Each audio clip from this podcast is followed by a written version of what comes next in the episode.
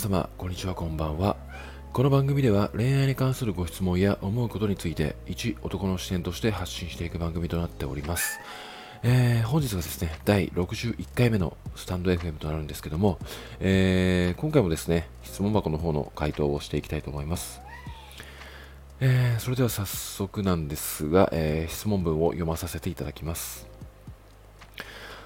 女性が追いかけられた方が幸せになるとおっしゃられておりましたが、以前のついでは今時の男性はもうあまり追いかけたりしないから女性から行くしかないみたいに書かれていた気がしますがどちらが本当でしょうか？受け身の男性との恋愛では女性は幸せにならないと考えていいのでしょうか、えー、というようなご質問をいただきまして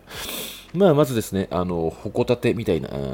感じになっちゃっているということなんで、まあ、その矛盾を、えー、取っ払っていきたいなと思ったんですけども、まあ、まず、結論から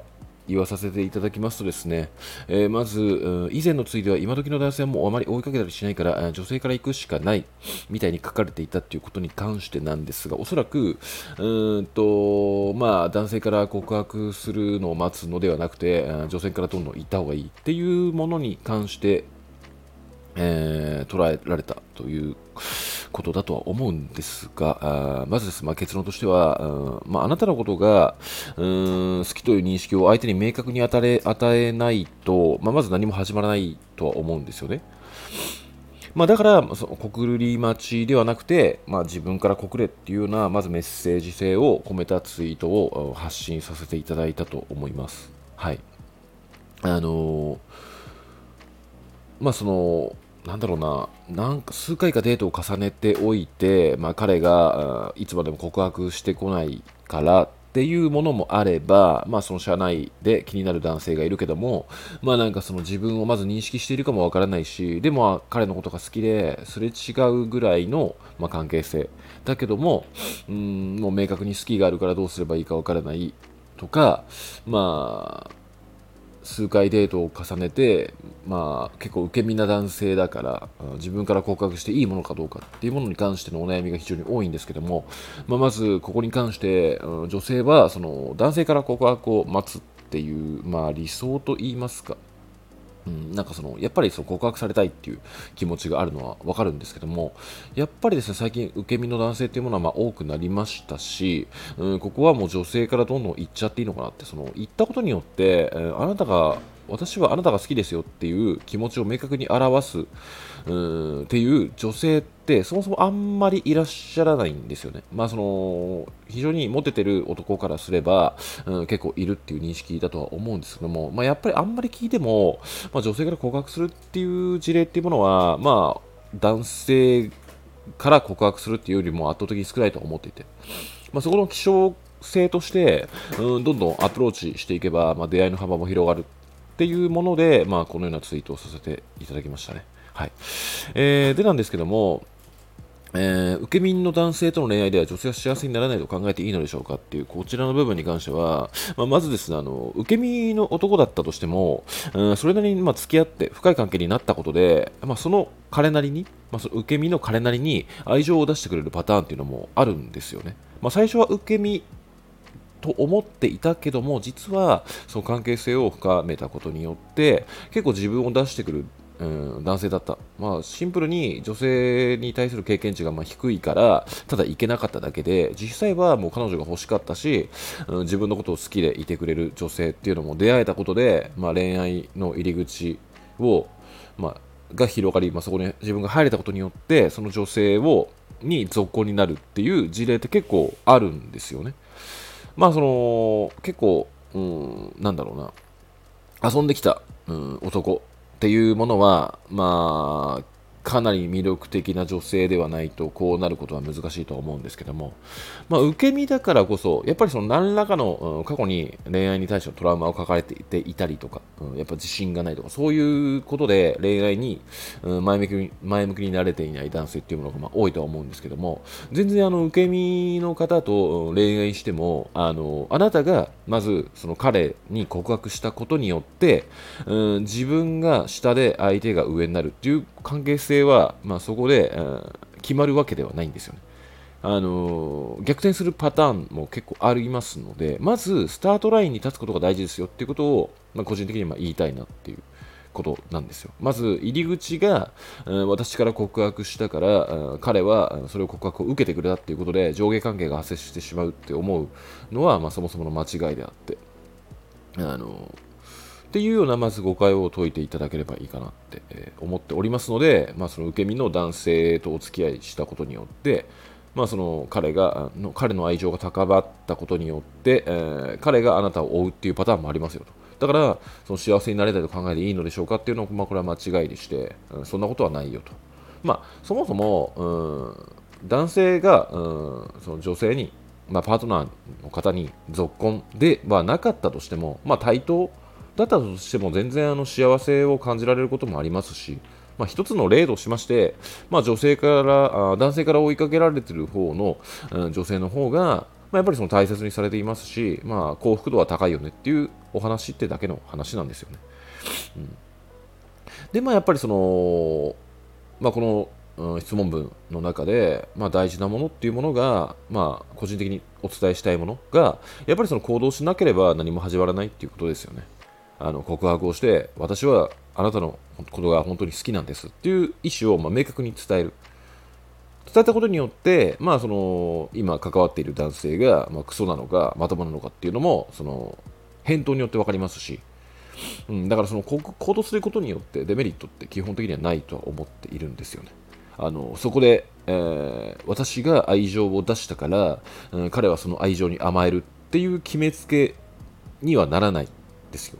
でその決めつけにならその告白したことによって男性よりも私の方が愛情が高まっていて結局追われる恋愛はできないのかって、えー、思ってしまうかもしれないんですけどもやっぱりそれを防ぐためには、まあ、これちょっと2個目なんですけどもまあ、1個目が行動しなければ何も始まらないということで、まあ、2個目が、うん、愛されるような、まあ、芯のある女性になることっていうのが、まあ、目標ですよね。要は、あのー、まあ、女性のえー、恋愛の、まあ、インフルエンサーの方とかも結構いろ、えー、言ってらっしゃると思いますしその女性の、まあ、インフルエンサーの方々、まあ、例えばフォロワー数が多い方で、まあ、あ独身の方もいれば既婚者の方もいるとは思うんですけどもやっぱりなんかそういう風な発信をされてる方っていうのはまあ個人的に、うん、芯があるなって思うんですね。まあ、これはどういう意味かっていうとその人の個性を、まあ、捨ててないと言いますかうん、あの男に愛されるために自分を捨ててない、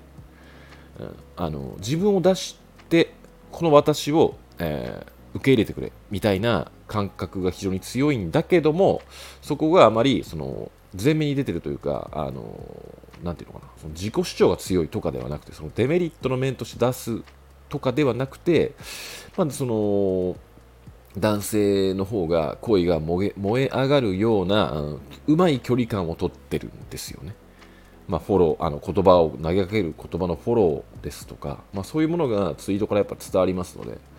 まあ、そういった方の、まあ、ツイートを見て学ぶのも、うん、いいですし、まあ、それをねあの丸々信じ込まず、まあ、自分なりの、うん、個性を生かしてあの結局は恋愛ってうんまあ、上っ面と言いますかあの相手に愛されたいがために捨てられないがために自分というものを捨てがちなんですけども、まあ、そこをね結局捨てたことによって恋愛って苦しくなるだけなんですよね。結局は自分を出して自分そのものを、まあ、愛して、えー、いただけるっていうのが、まあ、あの互いに出せれば結構うまくいくものであって。うん、だからやっぱどちらかが極端にその我慢してしまうと基本的にもう辛くなるだけなので、まあ、そんな恋愛しない方がいいんじゃないのってそのそんな恋愛する必要ないというか、まあ、意味がないというか、うん、不幸になるだけなので、まあ、なので、まあ、愛されるような芯のある女性になることっていうのと行動しなければ何も始まりませんよっていうのを、まあ、この質問箱を送ってきていただいた方に、まあ、お伝えしたいのかなって、えー、思っておりますしまあそのなんだ男がまあ、彼が、追う側であって女性が、追われる側、うん、っていうものが幸せだからそうなりなさいよっていうことでもないんですよ。そういうメッセージ性ではなくて、まあ、確かに幸せになれますよっていうことだけの話であって、うん、あの対等でねなんか友達感覚でお付き合いされてる方もやっぱ今いらっしゃいますしどっちも好きでっていうね。まあ、非常に微笑ましいのかなって。ただその女性が自分を捨てて、まあ、離れたくないなんか振られたくないとかいつか冷められたらどうしようってなんかモヤモヤしながら自分を捨ててまで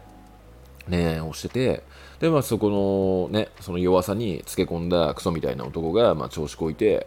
うん、なんかねドタキャンしたりとか、うん、文句言ったりとか罵声浴びせたりとか、まあ、DV したりモラハラやったりね。まあそんなの見てても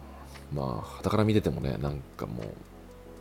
やっぱモヤモヤしますしなんか明らかに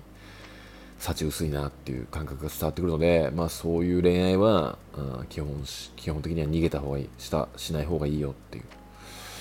まあ、感じですかね。はいあのー、結局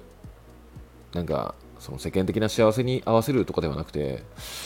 まあ、その自分なりの幸せを模索していくというか、まあ、例えばいい、まあ、自分が好きなパートナーが見つけたとして、まあ、お付き合いしたとして、そこの、まあ、世間的な幸せの価値観として合わせるのではなくて、まあ、2人でお話しして、話し合って、うまい関係性を築いていくことが、まあ、一番幸せなんじゃないのかなって、うん、思っておりますので、